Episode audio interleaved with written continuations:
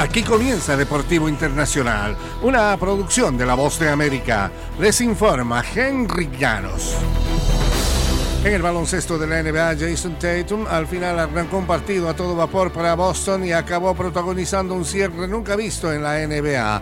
Después de sufrir con su puntería en partidos consecutivos, Tatum se desató con 51 puntos, la mayor cantidad en un séptimo partido, y los Celtics de Boston vencieron el domingo 112-88 a las 76ers de Filadelfia para avanzar a la final de la conferencia este por segundo año consecutivo. Los Celtics que perdieron ante los Warriors de Golden State en las finales de la NBA el año pasado se enfrentarán contra el Heat de Miami en la definición de la conferencia este por segunda temporada seguida. El primer partido será el miércoles en Boston. Ha sido un alivio recibir otra oportunidad.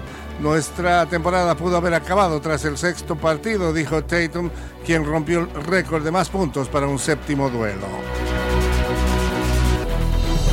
y el Barcelona vuelve a ocupar el trono de la Liga Española y esta vez sin la presencia de Lionel Messi.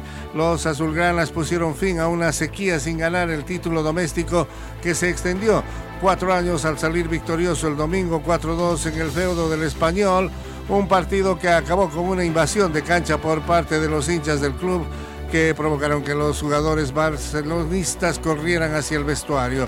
El equipo de Javi Hernández aseguró el título con cuatro fechas de anticipación y dos años después de la traumática marcha de Messi, el crack argentino que marcó una época inolvidable en medio de las penurias financieras que aún agobian al club catalán. La liga muestra que las cosas se están haciendo bien, esto nos da mucha estabilidad para creer en el proyecto, dijo Javi Hernández. En el tenis internacional, Novak Djokovic sigue poniéndose a tono en la arcilla. El campeón de 22 citas de Grand Slam se repuso el domingo de un eh, titubeo en medio del partido antes de decretar una victoria 6-3, 4-6, 6-1 ante Grigor Dimitrov para acceder a los octavos de final del Abierto de Italia. Con dificultad para desplazarse en la superficie del campo central y molesto con decisiones en las rayas, Djokovic perdió cuatro juegos en fila para ceder el segundo set ante Dimitrov, quien enlazó 12 puntos seguidos durante ese lapso.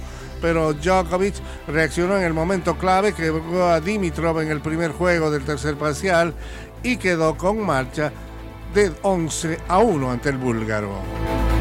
Y hasta aquí Deportivo Internacional, una producción de La Voz de América.